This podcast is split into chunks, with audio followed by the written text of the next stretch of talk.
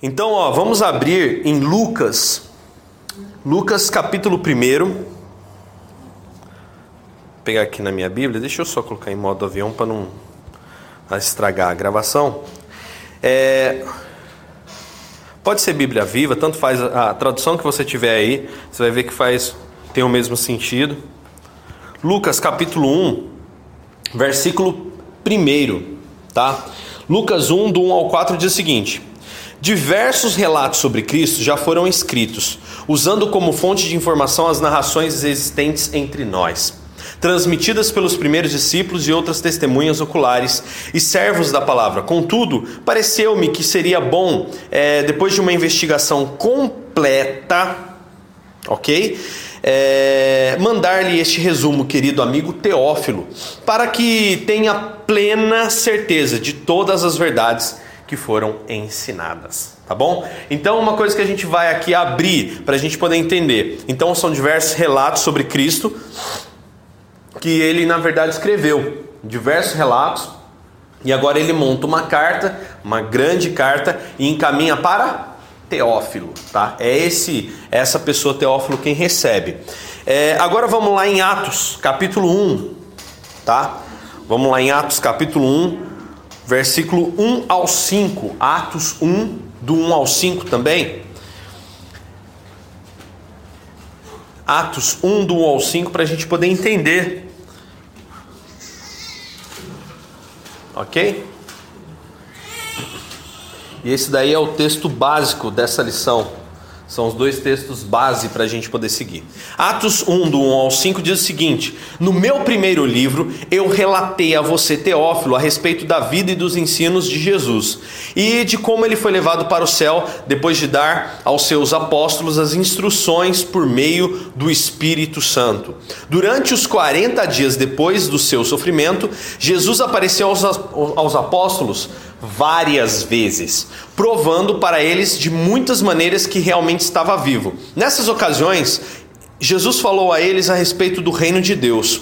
Num desses encontros, enquanto comia com eles, Jesus lhes deu essa ordem: Não saiam de Jerusalém até que o Espírito Santo venha sobre vocês em cumprimento da promessa do Pai, conforme eu disse a vocês. Pois na verdade, João batizou com água, mas vocês serão batizados com o Espírito Santo dentro de poucos dias. Ok? Então, olha só que interessante. Aqui nesse contexto, nós observamos que há uma regra, há uma regra não, né? Há uma ordenança clara. E nós observamos também que Lucas reafirma aquilo que a gente já sabe, que é o que? Eram são dois livros, ok? Dois livros escritos pela mesma pessoa, só que dois livros com conteúdos diferentes. No primeiro livro, o conteúdo era o que? Ensinos de Jesus, a, a, o que Jesus é, passou três anos explicando para eles, que era acerca do reino de Deus. É justamente o que ele fala aqui, ó. Durante 40 dias após seu sofrimento, é, nessas ocasiões falou a eles a respeito do reino de Deus, tá? E era uma mensagem que ele já havia trazendo. Você pode ver no, nos primeiros capítulos de Marcos que Jesus fala a mesma coisa, principalmente no capítulo 1, no final do capítulo 1, capítulo 2, se eu não me engano, Jesus fala que ele veio para pregar, para poder anunciar que perto estava o reino de Deus, tá? Então a gente vê claramente essa expressão. O que é importante a gente entender na lição de hoje e é o que a gente vai abordar hoje. É, primeira coisa, vocês vão compreender o pano de fundo, tá? É, para o estabelecimento da igreja, tá? O, o que estava acontecendo por trás para que a igreja acontecesse e até mesmo a expansão da igreja. Outra coisa que a gente vai ter que sentir é perceber o desafio, né, de alcançar uma nova visão e um novo compromisso com a obra do Senhor e com a igreja, a partir do que? De reflexões sobre esse livro de Atos. Por quê? Até aqui a gente viu como que é o reino de Deus. A gente não tem dúvida com relação ao reino de Deus, entre aspas, né? A gente não, porque é, os discípulos já estavam aprendendo sobre o reino de Deus diretamente com Jesus, que ah, como você viu aqui, o próprio Lucas falando que foi através do Espírito Santo que estava nele, que ele era o próprio Espírito. Então, por isso Jesus tinha como ensiná-los por causa da presença do Espírito Santo, que é o Espírito do próprio Pai. A gente vai ver isso mais claro declarado no livro de Atos. Vai ficar muito claro isso. E agora é sentir. O que, é sentir? Sentir com essas lições que a gente vai ter aqui que realmente qual o nosso papel como igreja. Qual o nosso papel como grupo, como é, é, é, é, enquanto pessoas que estão reunidas em torno da palavra de Deus? E o porquê? Qual o propósito de tudo isso? E a partir disso, né, a partir desse sentimento de que a gente vai entender, que a gente vai buscar melhoria agora como praticantes da palavra, colocar em prática as ações que cumpram os compromissos com a obra do Senhor. Então é, é, é impressionante, né? É, uma coisa é você não saber Entendeu? E agir por ignorância e errar na ignorância. Outra coisa é você ter o conhecimento a partir de agora, saber como você se deve, deve se comportar dentro do contexto e não agir. Aí é onde mora o grande perigo. Você adquirir o conhecimento e não pôr em prática. Isso em todas as áreas da vida, tá? Você aprendeu uma coisa, se você não colocar em prática, infelizmente, é, a gente acaba se tornando é, um erro, né, piores errantes do que antes quando a gente não sabia. E olha só, é... deixa eu dar uma olhada aqui. Legal. Vamos aqui no começo da revista, Renan. Lê para mim esse primeiro, esse primeiro trecho da revista, por gentileza. Foram três décadas, princípio.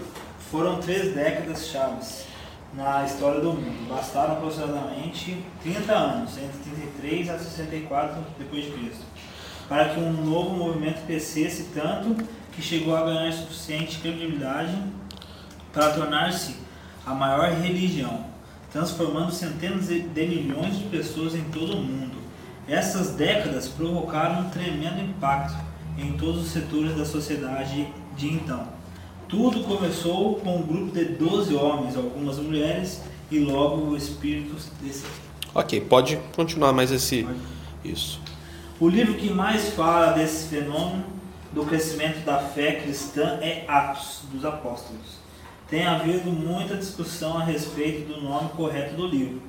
Não são os Atos de todos os apóstolos, porque só alguns apóstolos são destacados, especialmente Pedro, Paulo e Tiago, meio-irmão de Jesus. Talvez o nome mais exato, embora extenso, seria Atos do Espírito Santo por meio dos apóstolos. Ok? Então, por exemplo, ah, são Atos dos Apóstolos? Sim, sim. Não tem todos, né? Mas são é, atitudes, posturas, decisões e, e situações que os apóstolos tomaram, tá?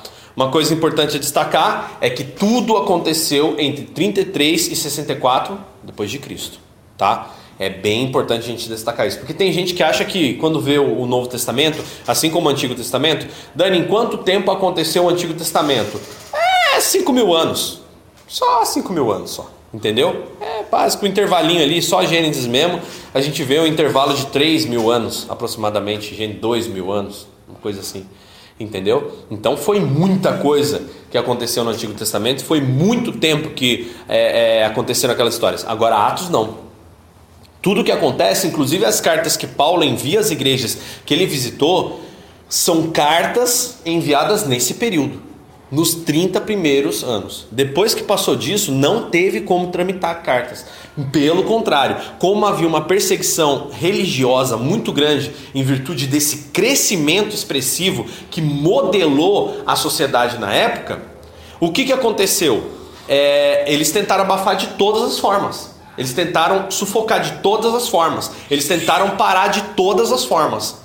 Então, por exemplo, toda e qualquer carta que fosse interceptada, principalmente por aqueles que eram líderes de outras religiões, eles colocavam a perder. Tanto que pergaminhos, os chamados pergaminhos do Mar Morto, né, que eram pergaminhos que foram encontrados nas proximidades ali em cavernas próximo ao Mar Morto, esses pergaminhos tiveram grande impacto na atualização dos registros bíblicos e traduções bíblicas. Tanto que essa revista, é, João Ferreira de Almeida, revista e atualizada, ela já é com a inserção dos pergaminhos do Mar Morto.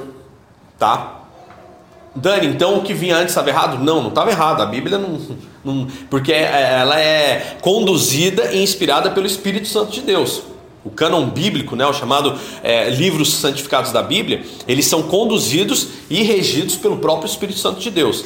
Agora, que sim ajudou nesse, nesse, nessa terem os pergaminhos do Mar Morto serem encontrados, sim, e evidenciou muita coisa e até mesmo, né, algum talvez alguma manobra que foi feita ao longo dos séculos para que algo fosse é, alterado, algum tipo de tradução, ajudou, ajudou e muito.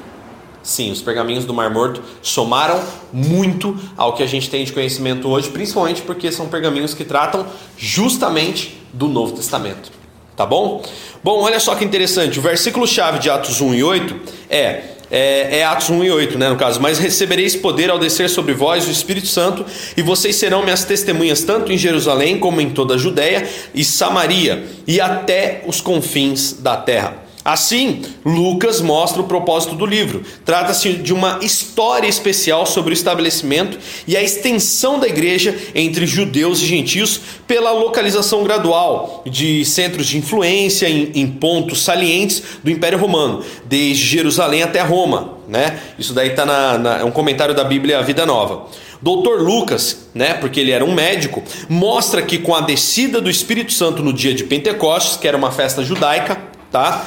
Os discípulos receberam o poder para testemunhar, começando em Jerusalém, depois em Judéia, Samaria, até os confins da terra. Uma dúvida que a gente tem que tirar é, por exemplo, assim, é... Dani, a manifestação do Espírito Santo chama-se Pentecostes? Não, tá? A festa judaica, uma das quatro principais festas judaicas, chama-se Pentecostes, tá bom? Então, esse coincidiu, tá? Coincidiu que esse evento, essa eventualidade chamada Pentecostes, estava acontecendo em Jerusalém.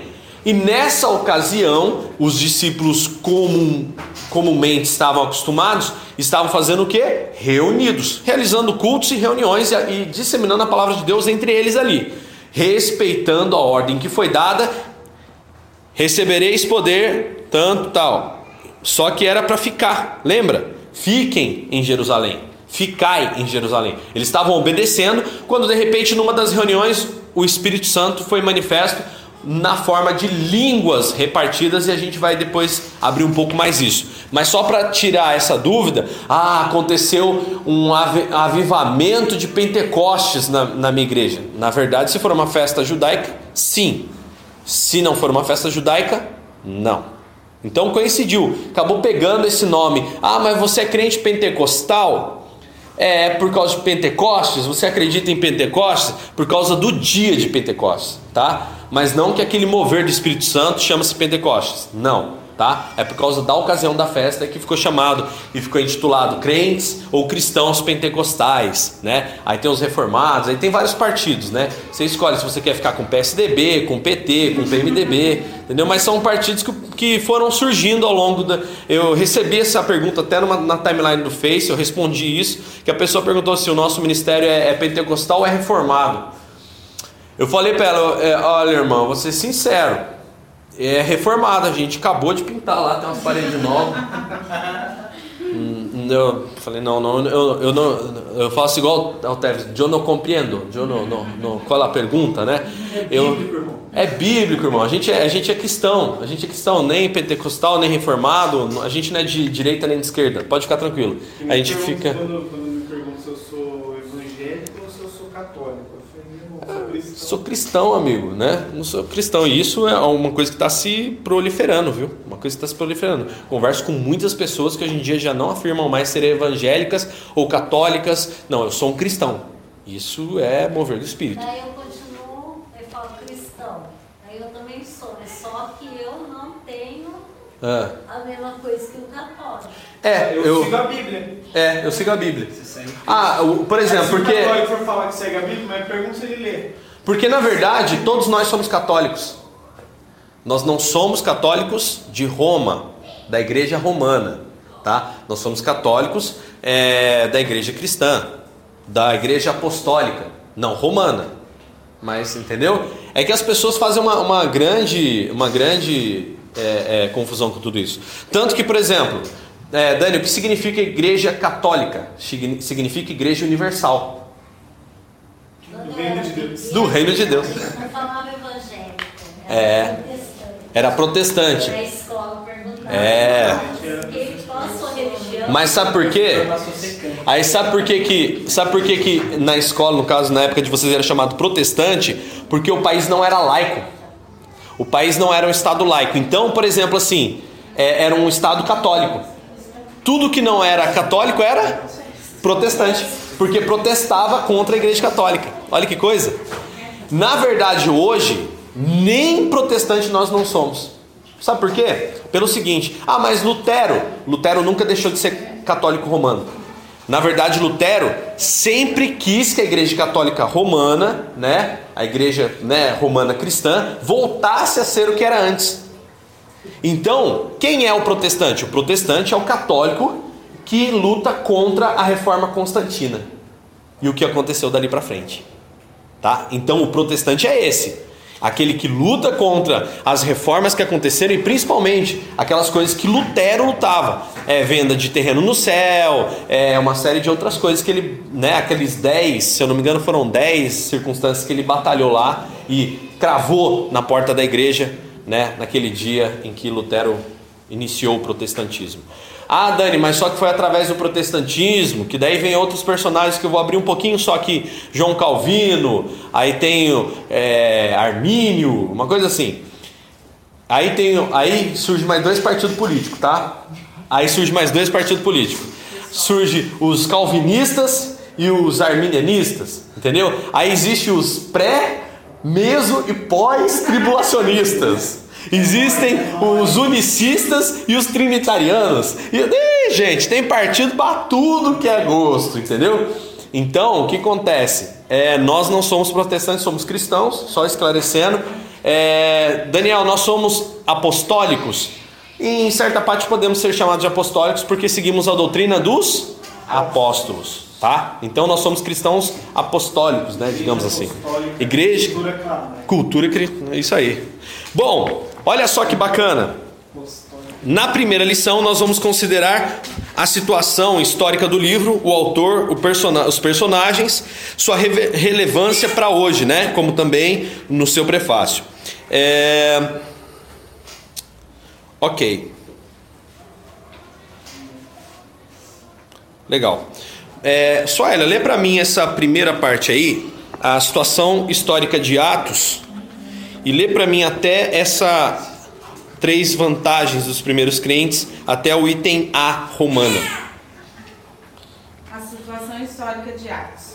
Para compreendermos a grandeza do sucesso dos primeiros crentes, precisamos entender as forças que os ajudavam e as forças que agiam contra eles na cultura em que estavam.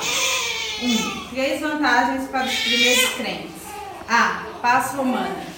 Durante quase 100 anos, o Império Romano foi rasgado por sucessivas guerras civis até a ascensão de Augusto César, em 31 a.C. Paz reinou pelo Império e isso trouxe estabilidade e boas comunicações, através das grandes estradas romanas, que facilitaram muito a disseminação do Evangelho. Lucas relata viagens que antes teriam sido impossíveis. Viajar era seguro e rápido. Ok? Então, por exemplo, existem algumas vantagens para que, que isso aconteça. Tá? Existem algumas vantagens. Que vantagens são essas? A primeira delas é que Roma estava em paz desde 31 a.C. Então, 30 anos aproximadamente antes, é, dá mais ou menos 29 anos, na verdade. Antes de Cristo nascer, que é 31 a.C., o que, que acontece? Acontece uma situação. Augusto César ascende no reino, coloca tudo em paz, entra-se então, entra então uma hegemonia do, do, do, do, Império Romano, e aí isso fica mais tranquilo. Por quê? Eles pregavam o evangelho em toda uma extensão que ele, o Império Romano era dominador. Então, como eles eram dominantes, ficava fácil transitar. É, por exemplo, Paulo. Paulo ele tinha dupla cidadania. Um exemplo do apóstolo, né? Paulo, mesmo sendo convertido ao cristianismo, para os romanos isso tanto fazia. Ele tinha dupla cidadania, era poliglota, falava vários idiomas, todos os idiomas provavelmente da época, porque ele era um viajante. E Paulo tinha dupla cidadania. E isso era possibilitado por quê? porque o Império Romano dominava grande parte do mapa do mundo naquela época. Então, se você tinha dupla cidadania e tinha uma carta com você que indicava que você era um cidadão romano, irmão, você entrava em qualquer lugar. Em qualquer lugar. Essa tal cidadania romana garantia a Paulo condições especiais, tá? Que os próprios fariseus que conquistaram isso para Paulo, que Paulo era judeu era hebreu no caso na época, né? Era, era Paulo ele é, fazia parte dos fariseus, aquela, aquele pessoal todo. Mas Paulo era do povo hebreu, o povo judeu, né? Na verdade, na época. E aí o que, que acontece diante dessa situação? Os fariseus conquistaram isso para Paulo, para Paulo ter liberdade na missão dele, que era perseguir. perseguir. Então Paulo entrava em qualquer lugar, em qualquer circunstância, e ninguém podia nem colocar a mão nele. Tanto que tem uma situação relatada em, em Atos que Paulo é preso, Paulo é açoitado em praça pública e depois que ele é levado, Paulo vira e fala pro, pro pretoriano que é que açoitou ele lá, falou: "Você sabia que eu tenho dupla cidadania? Você sabia que eu sou cidadão de Roma?"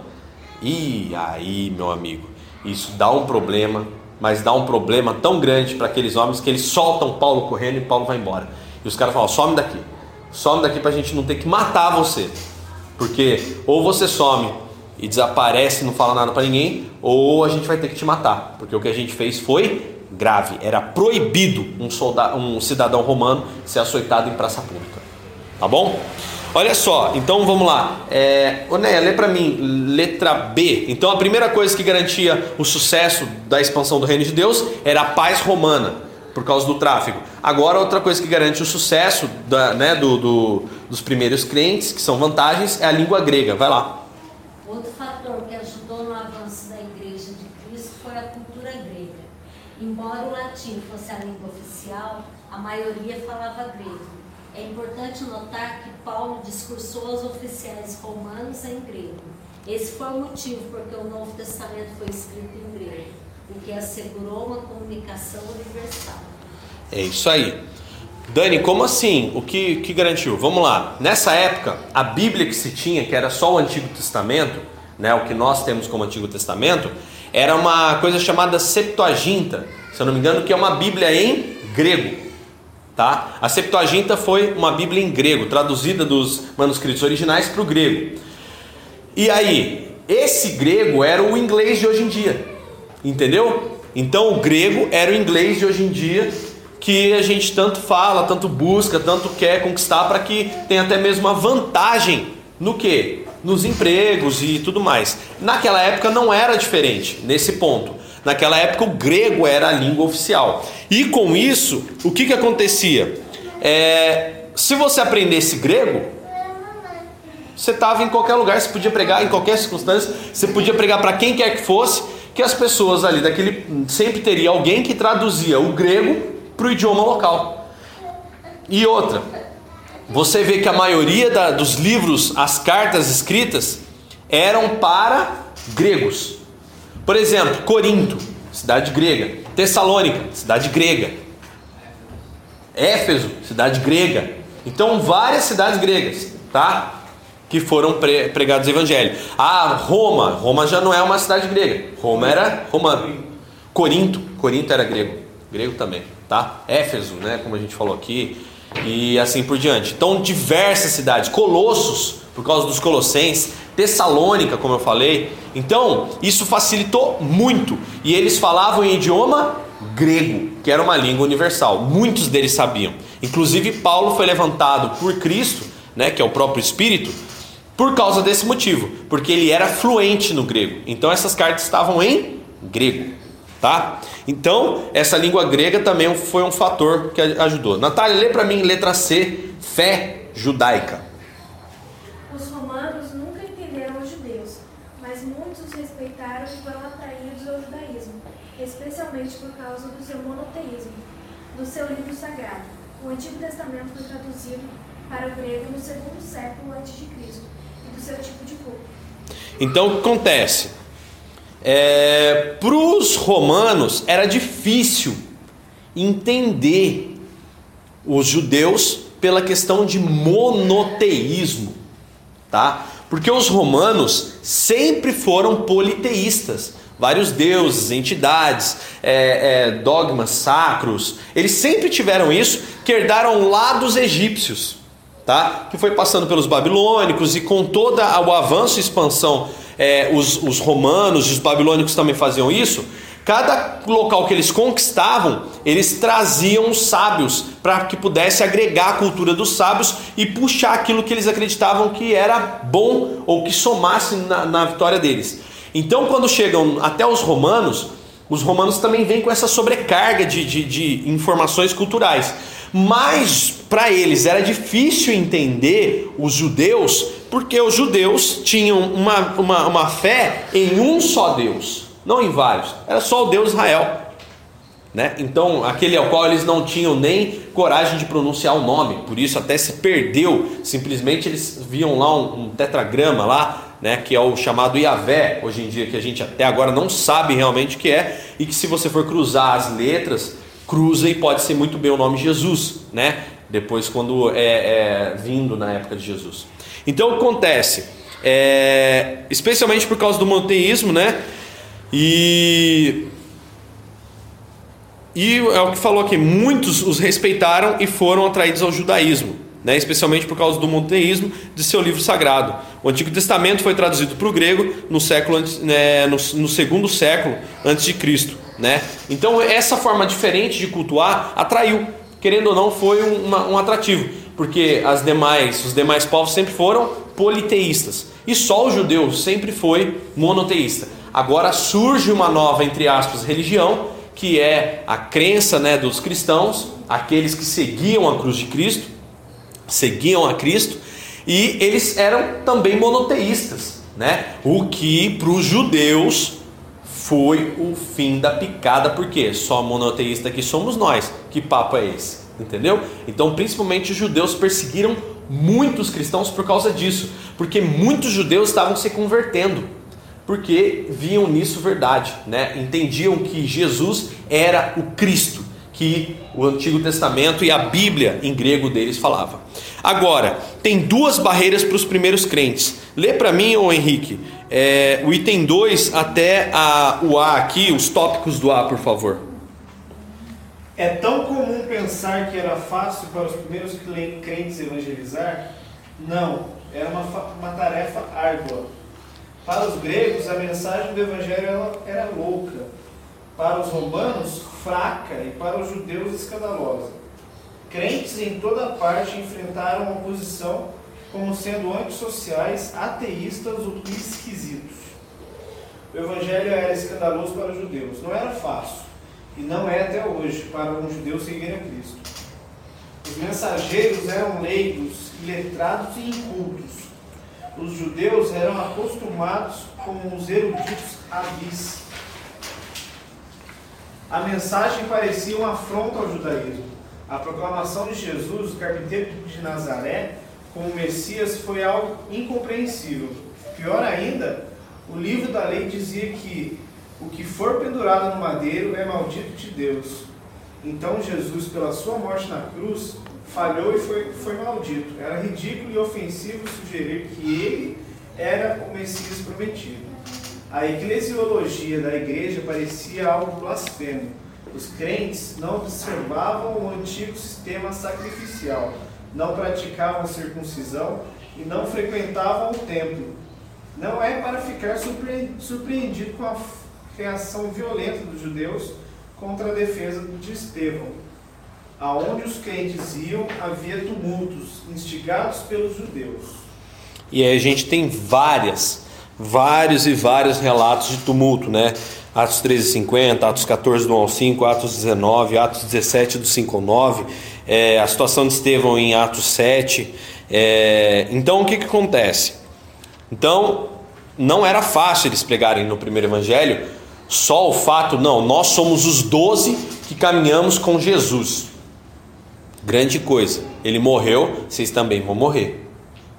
Entendeu? Ah, vocês são os 12 que caminharam com Jesus? Nossa, que bacana. Então vocês vão morrer. Porque é isso que os judeus, o que os judeus queriam. Tanto que os judeus, numa passagem do Evangelho, é, dão ordens aos soldados que guardavam a porta do templo de Jesus que eles mentissem. Eles deram ordens e pagaram para que os soldados mentissem. Corromperam os soldados para que não se proliferasse essa blasfêmia que era esses seguidores desse, desse tal Jesus, né? Então o que acontece? É, o evangelho era escandaloso para os judeus, como disse, né? Louco para os gregos e para os romanos era algo muito fraco. Não, não, isso é muito fraco, não dá para a gente acreditar nisso não. Para os judeus era, uma, era, era, era escandaloso por esses motivos. Primeiro que Jesus, é, ele não era o Messias, nunca teve como ser, ele não, não, não, não, porque ele vem de uma origem lá, de, de, de Nazaré. E o que, que, que, que já saiu de bom de Nazaré? Não tem nada de bom para vir de lá. Você tem alguma coisa boa? Não tem, não tem nada de bom de lá. Está escrito em Marcos. Que tem de bom? Não tem nada de bom em Nazaré. Tipo assim, ah, Nazaré o que é? É tipo Guará, eixo Rio São Paulo. Tô brincando, irmão. Muita, olha aí, olha aí. Não, Lorena agora tem a van e a estátua da liberdade. Não pode falar de Lorena. Canas, isso, Canas. No meio do caminho, né? Nada que chamasse atenção. Então, uma cidadezinha que, tipo, não tinha saído nada expressivo dali. Nada, nada, nada. E aí o que, que acontece? É, não acreditamos por causa disso, que ele não tem, entre aspas, nenhuma linhagem. Não acreditamos porque ele foi pendurado no madeiro. E, e Deuteronômio 21, 23 diz que aquele que fosse pendurado no madeiro era maldito, né? De Deus ainda. E também porque, gente, como que uns nego chucro desse vai falar alguma coisa vinda da parte do, do, do, do Altíssimo? Jamais! Esse chucro que nem Pedro é, que não sabe nem escrever o próprio nome praticamente, ele, o líder da igreja, ah, capaz mesmo. Olha lá, pessoas muito mais preparadas, pessoas muito mais preparadas. Então esse é o X da questão. Era uma igreja que impactava, era uma igreja que não dava para acreditar, não tinha crédito nenhum e pelo contrário, perseguido, que quando eles defendiam com a sabedoria que o Espírito dava, o que, que eles faziam? Matavam, como fizeram com Estevão. Tá? E aí onde eles chegavam era encrenca, porque os, os judeus começavam a atacar fariseus, que, né, que eram as classes lá religiosas, atacavam para matar. É... Ô Fábio, você lê para mim o item B aí e os, e os tópicos do item B, por favor? O evangelho era loucura para os, para os gentios. Gentios, isso aí. É, por causa da sua posição religiosa, que provocou oposição, o mesmo, perse o mesmo perseguição os romanos tinham muitos, muitos deuses que formavam parte do culto Estado, enquanto os crentes pregavam que havia um só Deus, e mais, não terás outros deuses diante de mim, e não farás para, é, para ti imagem de cultura, de escultura, e nem as adorar, adorarás. Se você não se é, envolvia nas observâncias religiosas dos, velhos, velhos deuses, você era, era, é, era uma ameaça ao Estado, também aos romanos. Não entendia os crentes que tinham um rito de comer o corpo de Jesus. Isso falava de canibalismo. Por causa de sua é, social nada atraente, é, não, não, frequentavam, não frequentavam o teatro e não gostavam da história dos, dos deuses. Por causa de tensão da família, na família, que surgia. Por exemplo, quando a esposa era crente e o marido não, era muito difícil um casamento misto funcionando. Então, olha só. É... Para os gentios, era uma coisa esquisita. Era uma religião muito fraca. Por quê? Eles achavam que o reino não era uma cultura. Entendeu? Não era, não era uma cultura. Por quê? Não é uma cultura porque eles não vão em teatro. É no teatro que tem cultura. Ah, não é uma cultura porque eles não, eles não, eles não sabem a história dos nossos deuses. Então, como que eles podem se dizer cultos se eles não sabem a história dos nossos deuses? Não, eles são muito fraquinhos. Eles são muito fraquinhos, muito, muito, muito, muito, muito. Não, não, não, não. É, não tem como eu aceitar esse dogma religioso. E outra, o nosso dogma religioso é um dogma sustentado pelo Estado. É um dogma sustentado pelas leis romanas. É um dogma sustentado pela, pela sociedade romana, que era, era a alta cúpula da sociedade. Então essa era a religião verdadeira. Não, nunca que eu vou seguir essa, essa doideira que eles seguem, que não tem expressão nenhuma, que eles não têm carros bacanas para andar, eles não têm circunstâncias boas, eles não andam nos jantares, eles não andam com a cúpula da sociedade, com aquelas pessoas que estão no poder. Ah, não, eles não. Isso, isso, eles não, não, não, não, não. Esse evangelho é, esse tal de evangelho, esse tal de cultura cristã, essa tal cultura do reino de Deus, não, isso está por fora. Você conhece alguma história parecida com isso nos, nos, hoje nos dias? É a mesma coisa, não mudou nada. Quando você implementa a cultura do reino de Deus, que nem por exemplo, eu faço empreendedorismo, eu faço empreendedorismo de acordo com a cultura do reino que eu aprendi. E dá sucesso, dá resultado. Olha que interessante, dá resultado. Dá dinheiro também e dá também resultados financeiros, pessoais, é, é, é, familiares, emocionais, dá resultado completo, vida em abundância. Olha que engraçado. Então esse é o X da questão. É que sempre foi menosprezado. Não espere que o fato de que você tem a cultura cristã, e se alguém te perguntar assim, onde você aprendeu lidar com a sua família? Foi na cultura do reino. E onde você aprendeu fazer. É, que nem hoje, eu estava contando para um, um, um, uma pessoa que eu presto assessoria. Que eu era muito ignorante financeiramente. E onde você aprendeu a administrar tão bem ao ponto de você conseguir melhorar a sua vida e melhorar a vida de outras pessoas que seguem o seu conselho financeiro? Aprendi orando. Eu orei, pedi sabedoria e li na Bíblia. E eu aprendi com Salomão. Eu li em Salomão lá. Na nossa cultura também, também ensina. Nossa, mas tem tudo lá. O que, que é isso? Uma enciclopédia Barça, né?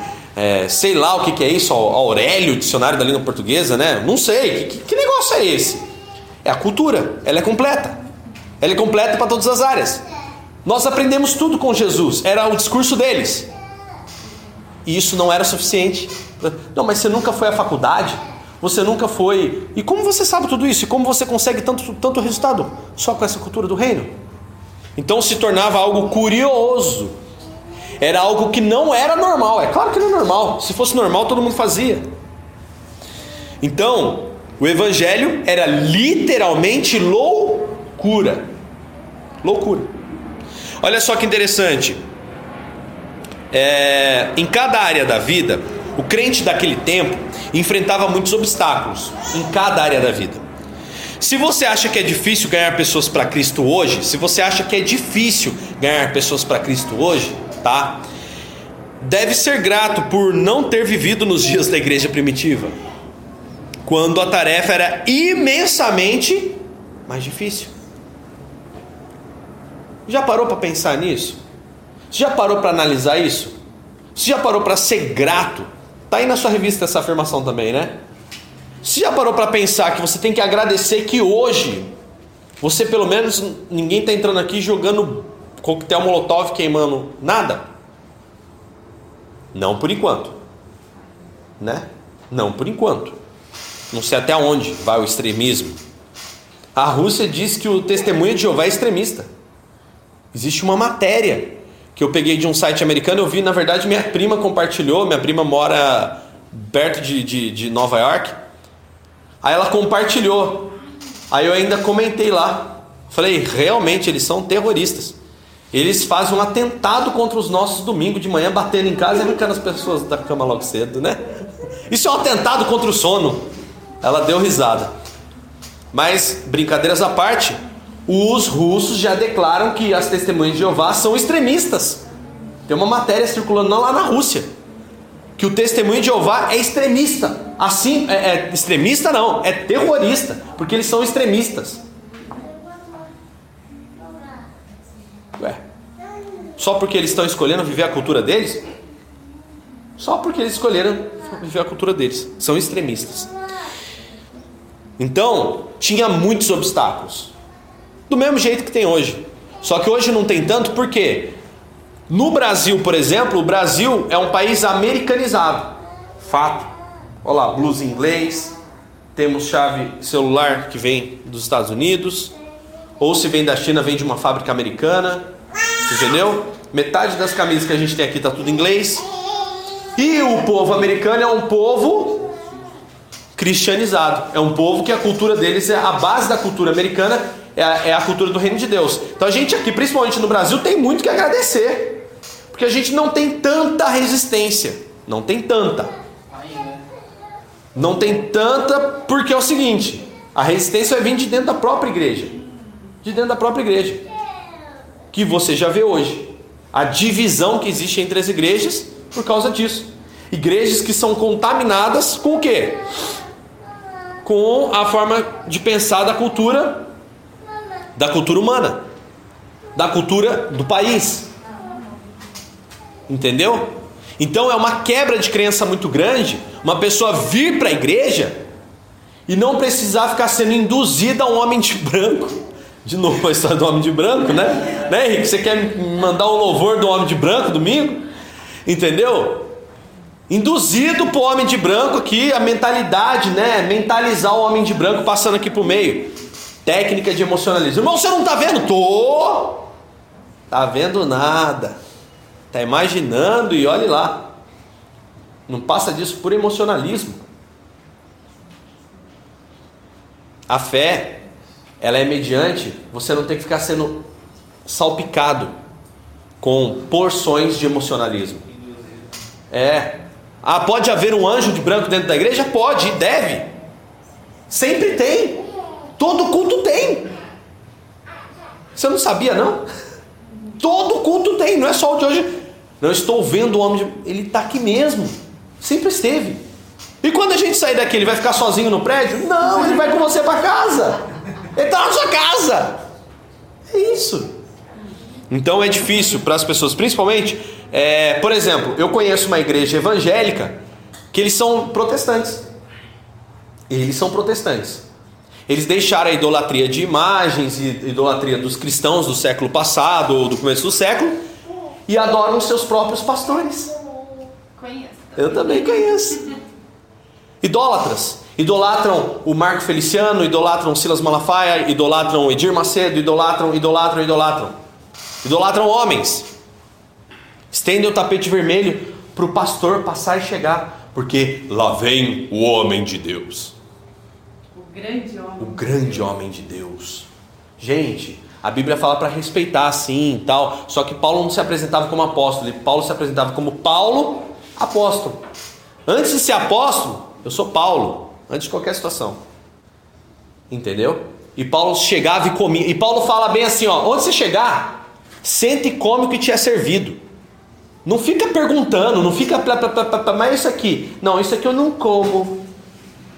Você não serve para missão. Você não serve para missão. Chegou, come de tudo. Esse negócio de comer de tudo, irmãos, me lembra, me lembra histórias da minha vida, né? Essa maneira de chegar onde chega.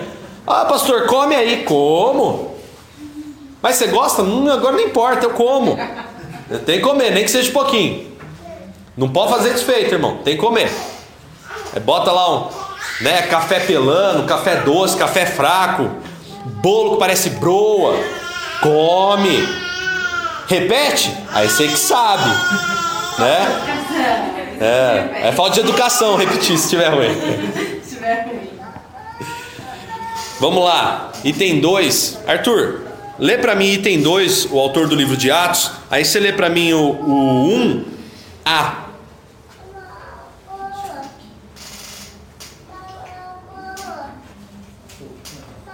O que a NT diz a respeito de Lucas, o autor? Só para eu poder clarear, NT, o que o Novo Testamento, ok? Escritos de Paulo.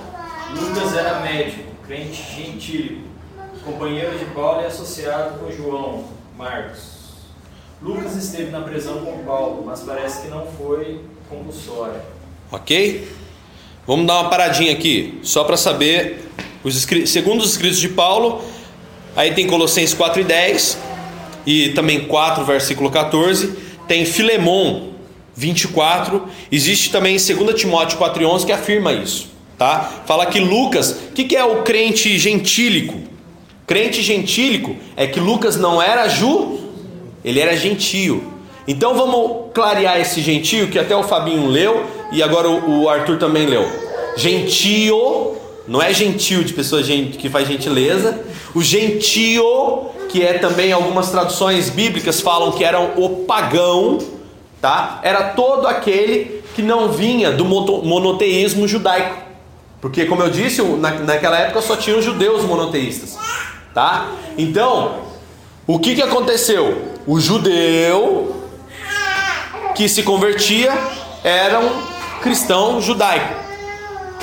O camarada que vinha de outra linhagem, ele era um pagão, ele era um gentio convertido. Então era chamado de crente gentílico, aquele que crê em Cristo, mas de origem gentio, pagã.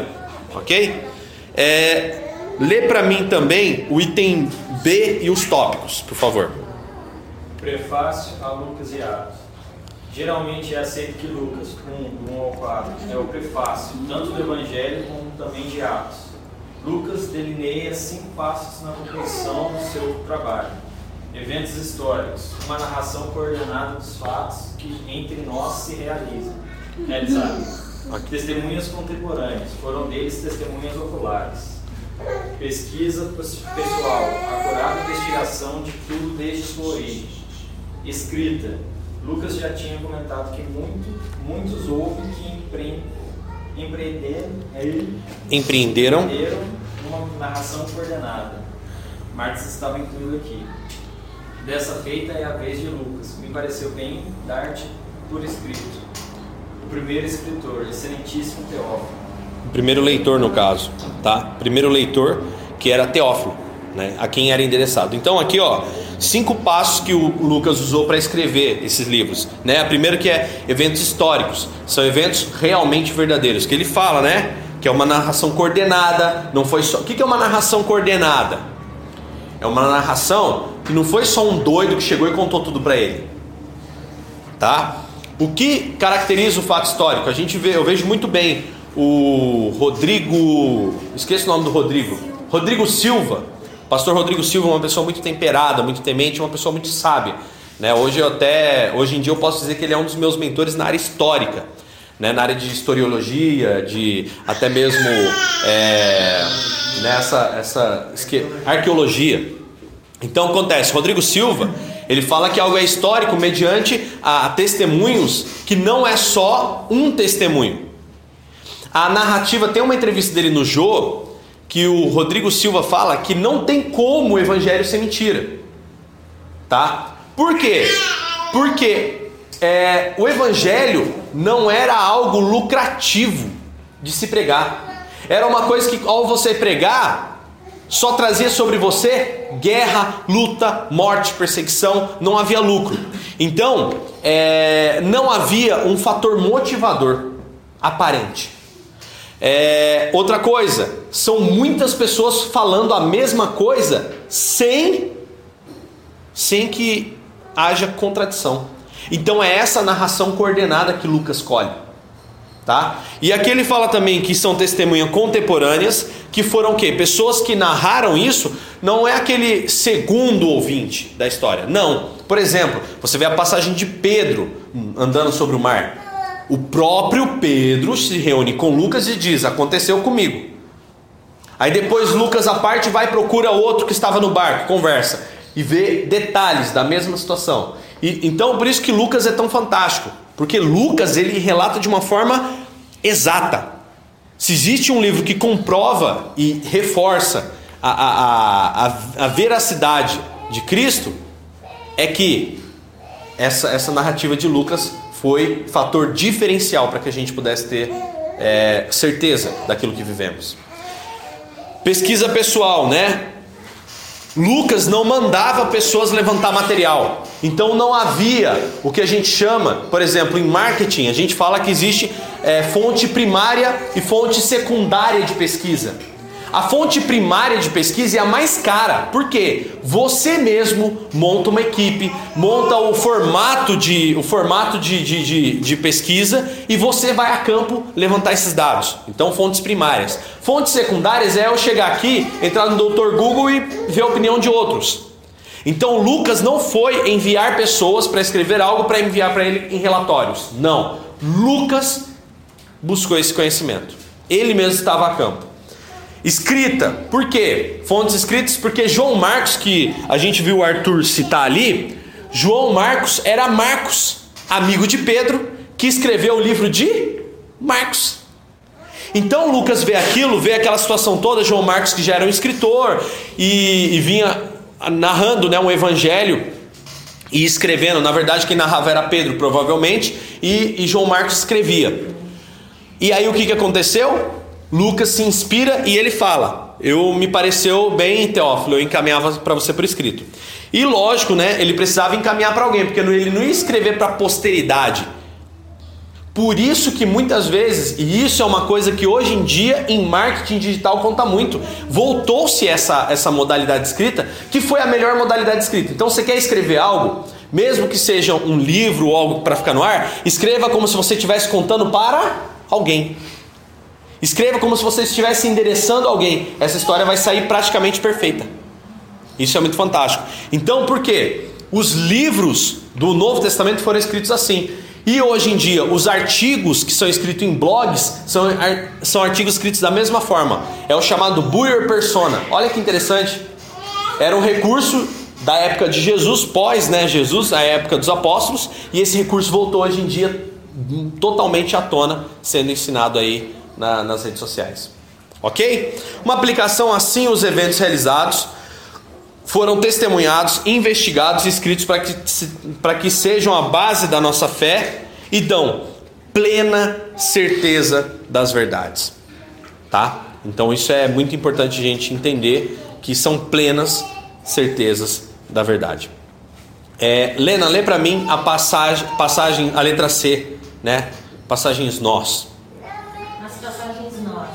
Lucas foi testemunha ocular e participante de certos eventos. Várias vezes Lucas muda de terceira pessoa do plural, eles, para a primeira pessoa do plural, nós. Estude essas passagens bíblicas. Então, é isso aí, olha aí, ó, Atos, todas as passagens, Atos 16, do 10 ao 17, Atos 20, do 5 ao 15, Atos 21, do 1 ao 18, Atos 27, do 1 ao 28 e Atos 16, tá? Essas passagens aqui, gente, são passagens em que Lucas estava narrando e na narrativa ele muda de ah, aconteceu para nós estávamos lá, não sei na onde e aconteceu isso. Eu vi. Então ele foi testemunha ocular de muita coisa que está escrito, principalmente em Atos, tá? Porque Lucas não foi contemporâneo a Jesus. Lucas vem depois, movido até mesmo por, por tudo aquilo que estava acontecendo. Aí Lucas entra nesses 30 anos. Olha que coisa fantástica. Lucas aparece nesses 30 anos. E nesse decorrer dos 30 anos, ele precisava ficar andando atrás de Paulo, de Pedro, de João Marcos, que, que escrevia também. Ele precisava ficar andando com esses caras para colher relato. E aí? E aí, meu amigo, quando tocava o pavor, quando vinha geral e botava todo mundo no camburão e levava embora, tava lá o escritor no meio, relatando tudo. Repórter de guerra. Entendeu? Literalmente repórter de guerra. É... Vamos lá. Maria, você lê para mim esse item 2, por gentileza? Foi igreja em Antioquia da Síria. A tradução diz que Lucas era da igreja da Antioquia, da Síria. É bom notar as qualidades dessa igreja, que influenciaram muito a vida de Lucas. Foi uma igreja fundada por Barnabé e Paulo, que cresceu rapidamente e tinha uma, uma liderança forte. Era uma igreja de oração, sem distinção social, uma igreja que contribuía e tinha uma paixão por evangelismo. Foi em Antioquia que os crentes pela primeira vez foram chamados cristãos. Provavelmente porque sempre estava falando de Cristo. A vida de Lucas foi influenciada pela igreja dele. Então o que acontece? Esse é o X da questão. Lucas, né, era de uma igreja impactante. Era de uma igreja que sacudia. Agora eu vou fazer uma pergunta para você, e é para você gravar essa pergunta. Se você tiver um instrumento de anotação, uma caneta, você anotar. Mas a pergunta é: qual a influência da igreja, a igreja que você frequenta, na sua vida? Qual a influência? Porque Lucas era um cara influenciado por essa igreja de Antioquia da Síria. Ele era um cara que vivia o que era pregado em Antioquia da Síria. Então a pergunta que eu tenho para lançar para você pensar é: qual a influência da igreja, a sua igreja, na sua vida? Qual a influência da sua igreja em sua vida? Essa igreja tem influenciado? O que a gente ensina aqui te influencia? Muda os seus comportamentos? Muda as suas atitudes? Corrige, alinha, exorta, repreende, mas motiva? Como você tem vivido? Você tem colocado em prática o que nós ensinamos aqui? Tudo isso que a gente ensina aqui, você tem colocado em prática? Como as nossas pregações estão influenciando? Vai lá. Tá bom, Deus abençoe, irmão.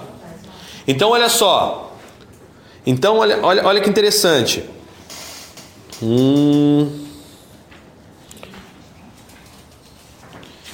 Agora a gente tem o tópico 3 aqui. Tá? Tópico 3. Deixa eu ver aqui, tem uma dica.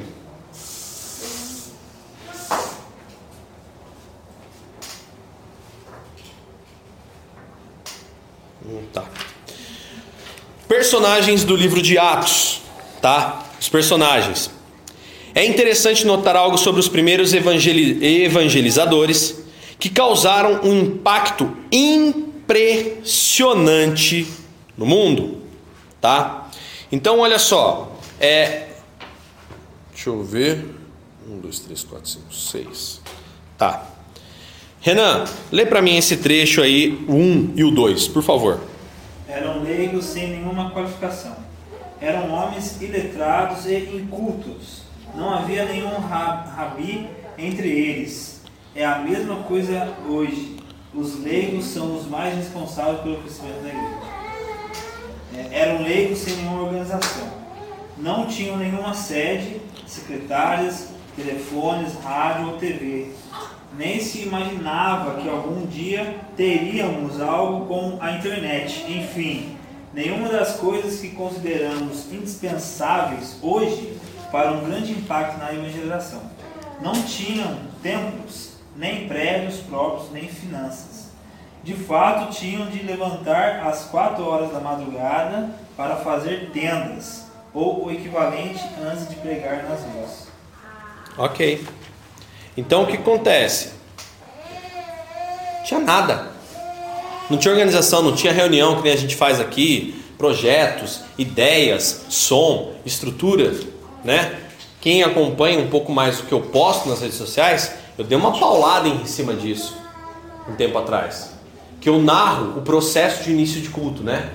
Eu entro nessa, nessa situação narrando que é, tá tudo pronto, som ligado, é, instrumentos passados, vozes afinadas, né? O slide no ponto certo para poder impactar. Hoje em dia as igrejas tudo de fundo preto para poder atrair atenção só para o telão e para os artistas que estão no palco, porque são artistas.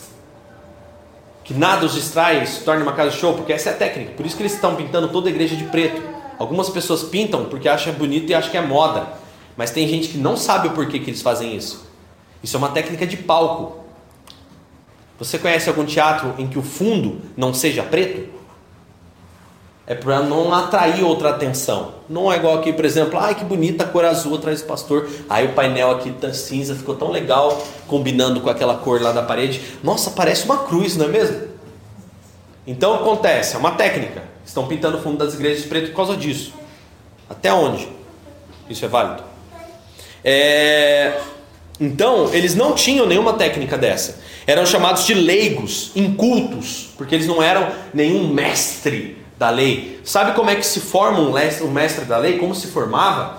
É, ele passava a vida inteira lendo e decorando o, o, o livro do Antigo Testamento, que era a Bíblia daquela época, e decorando não de qualquer forma. Ele sabia onde estava cada vírgula onde estava cada detalhe, onde estava cada numeração, cada ele decorava item por item durante a vida toda. Chegava um certo momento, isso todo judeu, todo passava por isso. Chegava um certo momento da vida, ele era levado ao templo para ser avaliado. Né? Se ele conseguisse chegar lá, né? Já começa por aí. Ah, não, eu quero ser rabi. Então você vai chegar aqui, você tem que saber de core salteado tudo e não pode errar uma vírgula. Se você errasse uma vírgula, você era não, vai ser outra coisa. Vai ser pescador, vai ser cobrador de impostos, vai ser negociador, vai ser, sei lá, vai ser qualquer coisa que aqueles 12 eram, menos mestre. Então isso é, era o que chamava atenção. Era uma religião, entre aspas, uma reunião de pessoas leigas, incultas e que não tinha um mínimo de organização, né? E de fato tinham que levantar às 4 horas da madrugada para fazer tendas. Atos 18 e 3. Eles ainda trabalhavam por fora para poder fazer isso acontecer. Olha que loucura. Eles tinham a ajuda da igreja? Tinha porque Jesus falou, ó, né, a gente estava falando até sobre isso, a gente estava conversando essa semana. Ah, é digno do salário, não, não trava a boca do boi enquanto moe o trigo, né? Porque o obreiro, obreiro é digno. Eles tinham uma ajuda da igreja, tanto que Paulo fala, eu, faço jus ao que eu trabalho, mas às vezes eu sei da dificuldade que vocês lutam, por isso eu trabalho. Então esse é o X da questão. É... Henrique, lê para mim o item 3 e o item 4. Item 4. Eram crentes transculturais.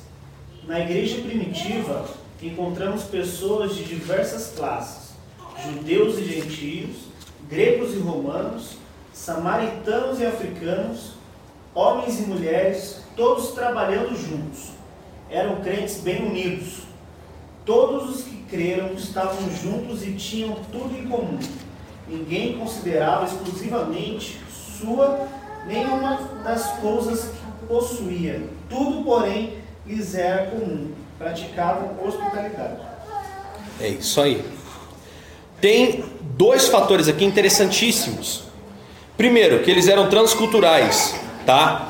O que, que eram crentes transculturais? Nas outras culturas e nas outras é, crenças, romano tinha dele. Aí tinha os outros que tinham outras crenças.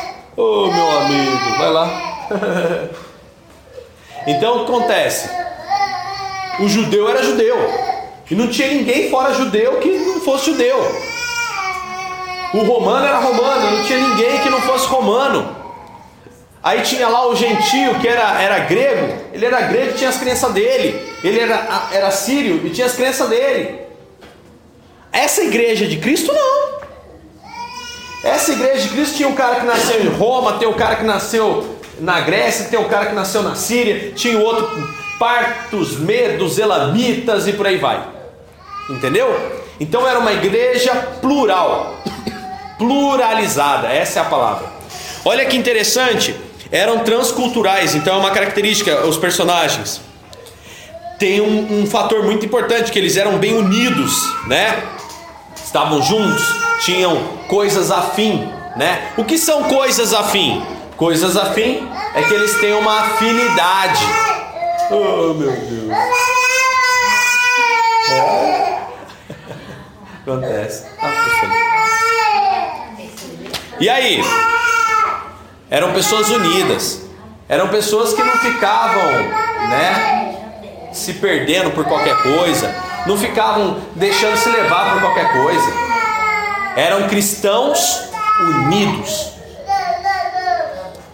Dani, o fato de você dizer que eles eram unidos, eles não tinham problemas? Sim, eles tinham problemas, mas eles eram unidos. Eles não eram diferentes, eu acabei de dizer, eles eram, trans, eles eram transculturais, mas eram unidos.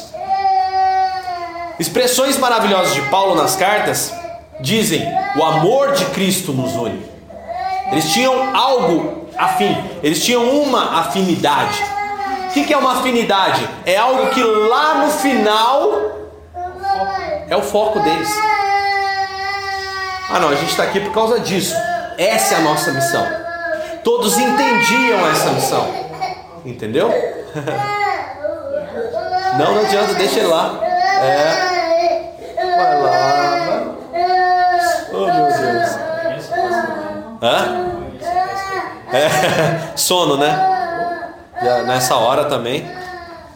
Então o que acontece? Justamente isso, uma igreja unida, uma igreja que tinha algo em comum.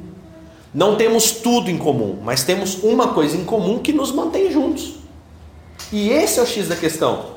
Ah, o Renan pode ter uma interpretação bíblica, né? E eu tenho uma outra de um determinado assunto, mas o amor de Cristo nos uniu. E é por isso que a gente caminha junto. Existe alguns fatores chamados frutos do espírito, que é a cultura do reino, que é comum, independente se você é, é, é aqueles partidos que eu citei no começo da lição, independente da, da linha teológica, doutrinária, é, é, é escatológica que você siga, existe frutos do espírito. Lá em Gálatas 5:22, existem frutos da carne. Aqueles frutos da carne não devem de forma alguma existir no meio da igreja. Em contrapartida, os frutos do Espírito são obrigatoriamente necessários para haver comprovação de que Cristo está na igreja.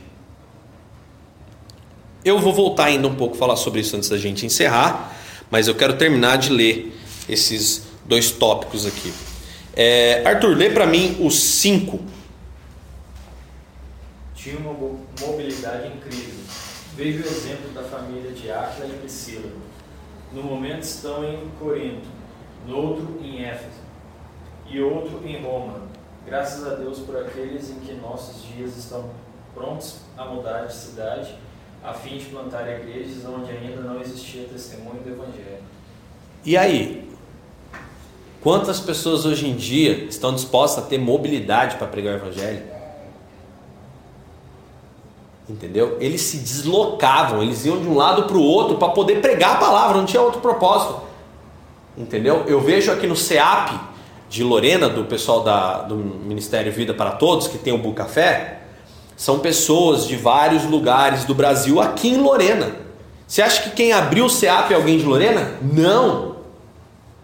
O pessoal do Rio de Janeiro veio para cá, mudou, mora aqui. O, o, o, pastor Marivaldo veio de São Paulo, São Bernardo do Campo está aqui. E aí eles montam um negócio deles, que é o Bucafé, para gerar renda, negócios mesmo, formato de negócios, padrão de negócio, com o formato de negócios, com o CNPJ, com tudo aberto, organizado e de excelente, extrema qualidade, e isso gera recursos para que as obras sejam mantidas. Eles abrem um negócio top, entendeu? Muito fantástico. Uma visão maravilhosa do reino de Deus. E existem pessoas que ainda criticam, né? Mas não, eles são, no tempo de Paulo, os, os apóstolos construíam tendas, hoje eles abrem um, um café e um, um, uma lanchonete para que as pessoas possam estar num ambiente perfeito e ainda gerando rentabilidade, recebendo palavra e mantendo a obra missionária. Fantástico! né? Sem contar a editora deles, que é a editora Árvore da Vida, né? Sem contar que eles lá em, em é, Estância Árvore da Vida, que a gente foi, Sumaré. em Sumaré, é uma área que compreende, é maior que a Chácara Celes. Bem maior que a Chácara Celes. Nossa, dá umas quatro Chácara Celes, a Estância Árvore da Vida, que é uma cidade construída por eles, tem condomínio residencial abriga mais de 5 mil pessoas alojadas. Tem dois anfiteatros, um para essas 5 mil pessoas e outro para umas mil e poucas pessoas, né? Uma área de feiras. Um refeitório que você come à vontade e que você ainda tem um processo todo organizado, sem problema algum, sem fila. 5 mil pessoas comem sem fila. Chega, pega e sai, chega, pega e sai, chega. Uma organização extraordinária. Saudades. Ai, saudades. Saudades, saudades de lá, né? Curiosidades. É, curiosidades. Iremos lá, iremos lá. 0800, só pagamos. E isso é graças. Só pagamos busão. Só pagamos busão, conseguimos só e não pagamos só o busão. E detalhe, daqui para Sumaré quanto que é uma viagem? Uma grana, né? A gente foi num ônibus 5 estrelas com aguinha, top, por deu o quê? 60 reais por pessoa? Foi. 60 reais por pessoa. Porque sete, Sete horas de viagem. 7 horas de viagem, acho, né? 4, 5, 6 horas. Tinha, tinha alojamento para os motoristas de ônibus. É, tinha um alojamento só para os motoristas lá dentro. Eles comiam à vontade também. É um É. baita de um passeio. Então. Aí. Aceitando convites. Vamos, vamos, com fé em Deus. Olha só. É, Lena, lê para mim aí o, o item 6 e os seus tópicos, por favor. o contexto deles e sua relevância para nós hoje. É fácil pensar que os primeiros crentes eram totalmente diferentes de nós, mas há algumas semelhanças notáveis. A. Seu contexto era os centros urbanos. O alvo dos primeiros crentes eram as grandes cidades, Jeru- Jerusalém, Antioquia, Alexandria, Filipos, Roma, Corinto, cidades-chave. A influência das cidades, das cidades grandes é muito importante para a evangelização. B. Seu contexto era de muitas religiões. Eles não dialogavam com as outras ideologias, nem as denunciavam. Simplesmente proclamavam Cristo com todo o poder de persuasão ao seu dispor. Mas havia diferenças na maneira de apresentar o Evangelho. Por exemplo, no meio do paganismo de Listra e no contexto filosófico de Atenas. Essa é uma lição importante para nós. C. Seu contexto era de rejeição, nem sempre expressada da mesma maneira. Às vezes havia apatia, como em Atenas. Outras vezes era oposição total. Mas o que provocou conversões foi o testemunho de vidas totalmente transformadas pelo Evangelho, vidas cristãs autênticas. Interessante, estava falando um negócio. Sim. Aquela senhora, dona Helena, lá do salão, Sei. ela estava falando sobre isso hoje comigo. É. A gente estava conversando, ela estava falando sobre é, como ela tem convertido algumas pessoas ali dentro do salão. Uma das pessoas, inclusive, que ela citou, é uma moça que trabalha no banco em frente e não, não gostava de jeito nenhum de crente. Chegou conversando com ela ali no salão, odeio crente, eu não suporto crente. Uhum. Aí ela falou assim, aí continuou conversando, ela não comentou nada. A moça resolveu fa- falar de novo. É uma raça que eu não suporto. Ela falou assim, nossa, eu vou ficar triste. Ela falou, sério, falei, porque eu sou crente. Ela Ah, falou, parou, olhou e falou assim, mas você não parece crente. Você é uma Ah. pessoa tão, tão boa para conversar, você é uma pessoa tão tranquila. justamente. Aí ela foi conversando, falando sobre isso, sobre testemunho. Você tem a versão a crente ou você tem a versão àquela caricatura que fizeram de crente pra você, que é a família dos Flanders nos Simpsons? Né? Lembra dos Flanders? Que aquele pai todo robótico com os filhinhos iguaizinhos, vestiam a mesma roupa e tudo era pecado. Uma grande crítica a esse tipo de coisa. Olha que coisa interessante que fala ali, é que é o seguinte, é, o contexto era de muitas religiões. É, gente, vamos deixar uma coisa muito clara. Estamos num país laico lutando contra uma lei homossexual. O que, que você é? Pregador do evangelho? Não, você é homofóbico. Por quê? O Estado é laico. O Estado não é cristão. Então o que acontece? Estamos, ah, então vamos largar aí os seus filhos que se lasquem lá depois. Meu filho não vai se lascar. Sabe por que meu filho não vai se lascar? Ainda que entregue uma cartilha no colégio orientando a homofobia, o meu filho chega em casa e aprende o quê? A palavra. Se é que ele aprende, né?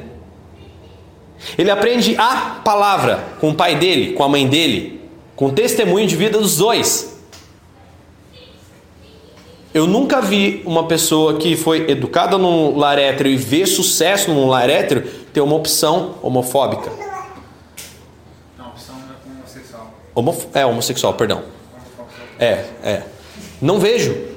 É, é, é, o, a gente vê, geralmente, por exemplo, um dos grandes defensores do, homo- da homossexualidade, né? Essa é a palavra correta, perdão se eu falei homossexualismo. Homossexualidade é a palavra correta. É, o Jean Willis. Se você pegar a, report, a, a a- reportagem dele no Roberto Cabrini, quando ele entra no assunto do pai, você vê que a figura dele se transforma. E aí ele conta a história do pai. Ah, então ele entra lá nos casos de Freud, que Freud explica esses casos. Abusos, ausência da figura ao qual se faz jus a referência. Entendeu? Então é uma deturpação, sim. É, que nós entendemos a, a origem e para nós tem explicação dessas deturpações. Então nós não vivemos assim. Em Romanos diz que Paulo fala, estão mudando a sua forma natural de fazer as coisas, né? De homem e mulher. Ele está falando para quem? Para os cristãos em Roma. A carta de Paulo não é para os romanos em geral, que na época eram do que está hoje para pior. Tá? Deus Baco, aquele camarada que tocou fogo em parte de Roma lá, que foi Nero, era essa época. Hum, puxa, Daniel, é verdade? É.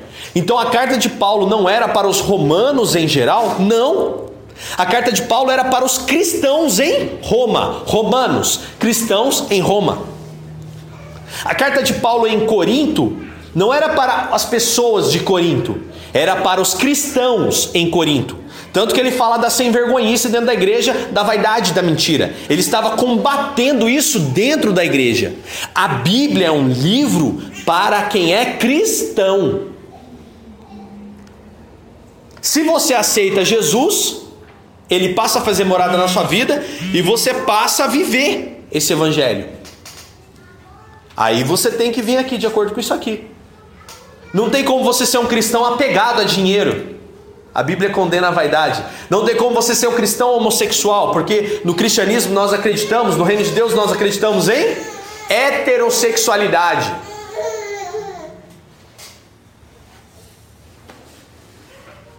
E aí? Então eu tenho uma bancada de pessoas lá defendendo uma causa cristã num país laico. Faz sentido isso? Não faz sentido. Para mim não faz sentido. Eles devem estar lá manifestando sim as suas opiniões, achar que não, não, peraí, vocês estão querendo implementar uma ditadura homossexual. Aí é outra coisa, que era o que eles queriam. Que daí, por exemplo, que nem eu estou pregando aqui agora, eu não estou falando contra o homossexual. Eu estou falando que no cristianismo nós não seguimos, simples. Você quer ser homossexual? Beleza. É só cristianismo que a gente não segue a homossexualidade. Você quer ser homossexual? Então tá bom, não seja cristão.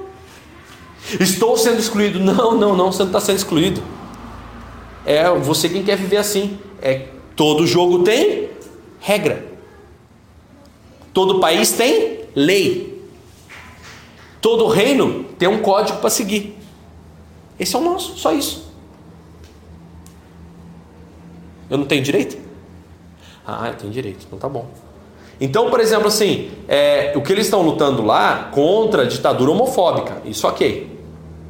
A ditadura, né, é, ali, da, homossexual, na verdade, essa é a palavra.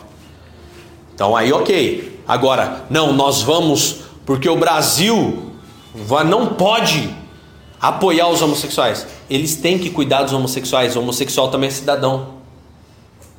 Né? Agora brincando, mas lembrando, como diria o filósofo Dinho, gay também é gente, né? Lembra? Não é gente, não é mentira. Hã? Abra sua mente. Tá vendo? Eu tenho que respeitar, gente. Não adianta, ele tá certo. Ele tá certo. Cara, não adianta. Eu tenho.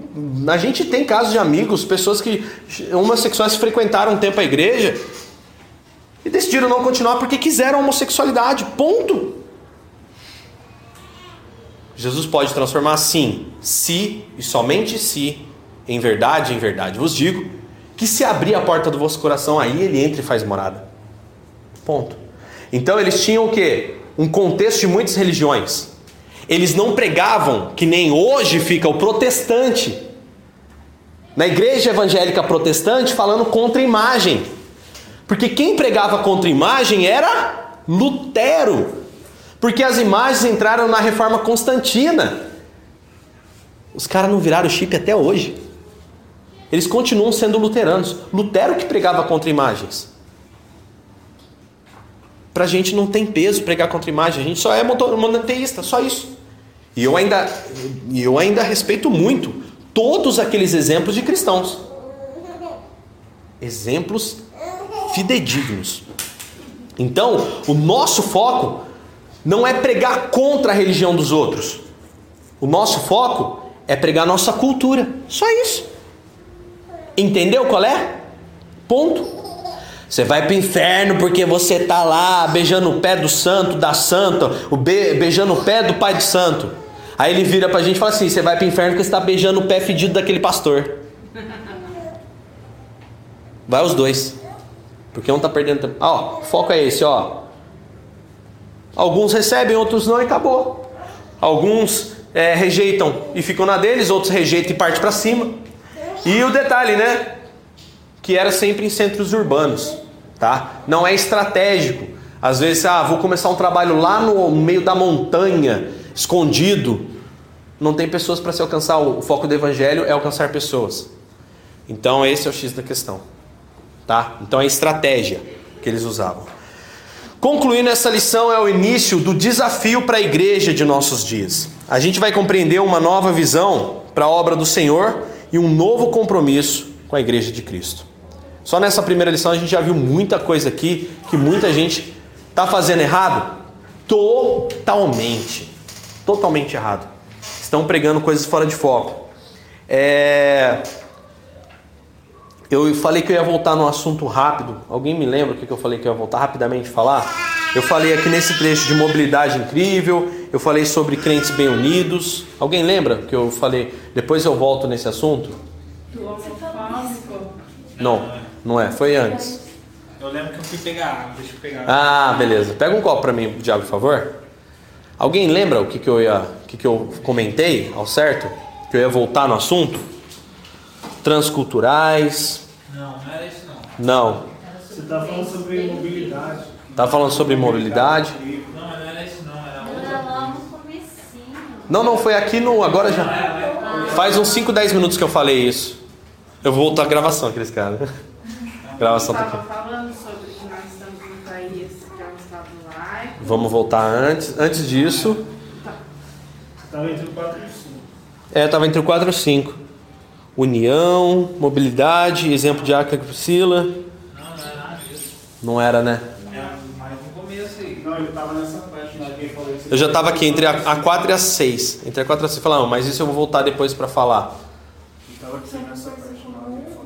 Tinham coisas em comum. É, depois eu lembro e mando e falo. É. Não é. Eu às vezes é tanta coisa. Bom, e aí? E aí que diante dessa exposição que a gente teve aqui hoje, Quer mais? não, não, tá tranquilo, ainda tem. O que que acontece? Qual a maior marca que nós vemos hoje de um, um cristão verdadeiro? Cristão verdadeiro não é aquele que ganha a guerra xingando o filho dos outros. Não é. Cristão verdadeiro é aquele que cuida bem do próprio filho. Cristão verdadeiro é aquele que realmente faz seu papel bem feito, que não busca para si, né, os, os próprios bens, não acumula, não fica, entendeu? Esse é o papel do cristão. Essa é a personalidade de um cristão. A gente não, não, não, não ganha nada por ficar atacando a religião dos outros. Tá? Vai ter resistência, vai. É o direito deles resistirem. Tá? É o direito das pessoas resistirem. Ponto. Eles não querem. E é difícil. Tá? É, Não é em Colossenses, acho que é Colossenses que fala muito sobre mistura de religiões. Estava acontecendo isso em Colosso. Tá? Eles misturavam é, o judaísmo com a crença da cultura cristã, que misturava com é, aqueles negócios que segue as luzes, os astros, astrologia, misturava tudo para ver se dava alguma coisa. E Paulo combate. Uma coisa importante que a gente deve gravar é que as cartas da igreja são para os cristãos, tá? Não é para o mundo. Dentro da igreja nós não aceitamos. Abre lá, hum, lembrei, Gálatas 5:22. Lembra que eu estava falando sobre os frutos? Que existem duas coisas: cultura do reino e poder, né? E essa é a cultura do reino. Lucas 5, Lucas não, Gálatas 5:22. Na verdade, é Gálatas 5:18, tá? Vamos a partir do 16 que é melhor que é curtinho. Gálatas 5:16. Deixa eu abrir aqui na na Bíblia Viva, que é melhor. Gálatas 5 e 16. Paulo falando, tá? Vamos ler do 16 até o 26. Eu os aconselho a obedecerem somente às instruções do Espírito Santo. Tá? Ele, o Espírito Santo, lhes dirá aonde vocês devem ir e o que vocês devem fazer. E assim vocês não estarão sempre satisfazendo os desejos da natureza pecaminosa que é a carne. Versículo 17: Porque nós, por natureza, gostamos de fazer coisas ruins, que são justamente o oposto das coisas que o Espírito nos manda fazer. E as coisas boas que desejamos fazer, quando o Espírito nos domina, são justamente o oposto do desejo carnal ou natural. Estas duas forças dentro de nós estão lutando constantemente uma contra a outra, a fim de ganhar o domínio sobre nós. Os nossos desejos nunca estão livres de suas pressões. Versículo 18. Se vocês são guiados pelo Espírito Santo, não estão mais debaixo da lei. Versículo 19. Ora, as obras da natureza humana produzirão os seguintes resultados, que é o fruto: imoralidade sexual, impureza, libertinagem, idolatria, idolatria e feitiçaria, ódio e discórdia, ciúme e ira, esforço constante para conseguir o melhor para si próprio, queixas e críticas, dissensões, facções, inveja, embriaguez, orgias e toda espécie de coisas. Vou dizer novamente, como já fiz antes, que todo aquele que levar esse tipo de vida não herdará o reino de Deus. Versículo 22: Mas quando o Espírito Santo controlar as nossas vidas, ele conduzirá, produzirá em nós essa espécie de fruto. Ou fruto: amor, alegria, paz, paciência, retidão, bondade, fidelidade, mansidão e domínio próprio. E aqui não há conflito algum com as leis judaicas. Aqueles que pertencem a Cristo Jesus crucificaram seus maus desejos e paixões. Se agora estamos vivendo pelo poder do Espírito Santo, sigamos a liderança do Espírito Santo em todos os aspectos da vida. E o versículo 26 de Gálatas 5. Então, não precisaremos mais andar em busca de honra e de popularidade, que levam essas coisas levam à inveja e até mesmo maus sentimentos. Amém? Então eu tenho dois, duas situações. Pastor, na minha igreja tem muita ira, muito crente irado e ciumento. Muito crente irado e ciumento. Não há o Espírito Santo neste lugar. Ai, tá doendo? Não tem Espírito Santo aí, porque se tivesse era para ter fruto do Espírito. Principalmente igrejas que se conformam com isso. Pastor, mas as pessoas não são falhas? Falha é uma coisa. Uma hora, de repente, a Natália fica com um ciúminho aqui, porque ficou meio amoadinha. Daqui a pouco ela se liberta lá em nome de Jesus, né, Natália? Se limpa de novo e toca o barco. Irmãos, eu estou falando de um negócio que é sério, por quê? Existem igrejas que os líderes sentem ciúmes, inveja e defendem isso com unhas e dentes sentimentos carnais. Existem líderes, igrejas que estão aqui, ó, tendo o que? Discórdia, tendo ódio e achando isso normal e achando amparo bíblico lá na guerra de Davi, nas batalhas do Antigo Testamento. Gente, isso é visão demoníaca no meio da igreja. Pastor, mas se a gente levar a ferro e fogo isso que o senhor está falando aí, está 98% perdido. Sim, está 98% perdido. É isso que eu estou dizendo e eu quero alertar vocês para isso e quem ouvir esse áudio. Que está 98% da seara perdida por causa dos líderes. E eles vão pagar o preço, porque está escrito na palavra. Vai pagar. Porque está aqui para a gente viver, na palavra a gente não vive. Igreja primitiva, igreja da cultura do reino, é a igreja que tem esses frutos aqui. Esses frutos do Espírito é a cultura do reino. Tá? É a palavra. A palavra gera esses frutos.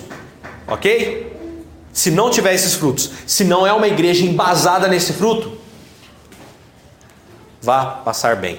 E tem poder também ainda para complementar. E assim, sou humano. É? É, não é? Fala. É.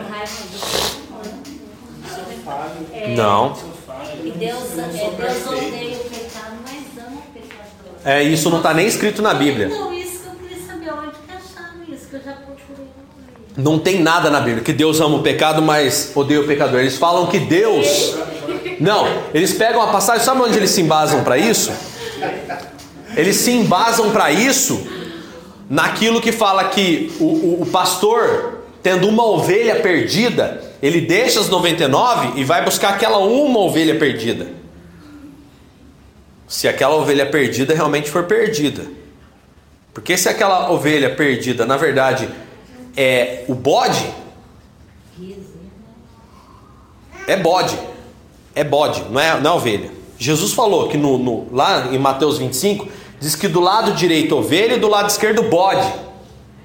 Seus bodes, fica para cá, vocês não são ovelha, vocês são bode. Está escrito, irmãos. Então Jesus busca ovelha. Aí você começa a questionar: se é ovelha? Pá. Ai, que o pastor não foi mais lá em casa. Pastor não apareceu. Irmão, quantas desculpas farrapadas eu escutei esses últimos anos. Eu não fui mais na igreja porque o pastor não foi lá em casa. Perdão a palavra, uma ova que eu não fui. Sempre vou. Teve um caso que até eu fui, a última vez quem apareceu fui eu. A pessoa só tinha aparecido uma e eu tinha aparecido cinco, dez. E a última eu ainda paguei a pizza, hein? Na casa da pessoa. Já fui na casa dela também. Pastor, vou lá em casa lá pagar uma pizza. eu vou ficar desviado, pastor, sei lá pagar uma pizza pra mim. Ô oh, bicho, né, meu? Tenha dó, irmão. Vai se converter. Deixa de ser bode, irmão. Tem que deixar de ser bode, velho. Tem que ser ovelha. Se você for ovelha, o Espírito Santo vai tocar no seu coração lá, vai tocar no meu também, e a gente vai caminhar. Agora, você quer ser bode? Você vai ser bode, pô. Mas hoje o que a gente mais vê na, na, na igreja, não na igreja, mas assim, de evangelho. Eles vão lá, fazem as coisas, magoa até, até acabam uma pessoa desviando da igreja.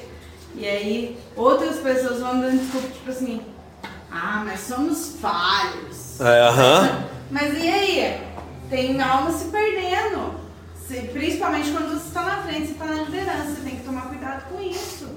Porque uma pessoa pode cair. Sim. E você é o responsável por aquela vida. Exatamente. Irmão, olha, quer abraçar esse negócio? Tenha certeza que você vai fazer que é bem feito, irmão. Não tem boi. Acabou. Tem que ser bem feito, ponto final. É a igreja primitiva. Você tem que pregar o reino. Não tem que ficar perdendo tempo falando que a imagem está errada, não sei o que. Para! Não sejam mais meninos na fé, né? Vamos dizer assim. Tem que crescer em espírito, graça, unção, tudo. Pelo tempo era para ser mestre. Era para ser mestre já. Eu tenho uma coisa muito importante a dizer a respeito disso, é que é o seguinte: existe o tempo de menino no evangelho, existe um tempo de mestre. Jesus fala na palavra dele que ele chega e coloca uma situação para a pessoa, para a pessoa aprender, e chega uma hora que ele vem e cobra os talentos.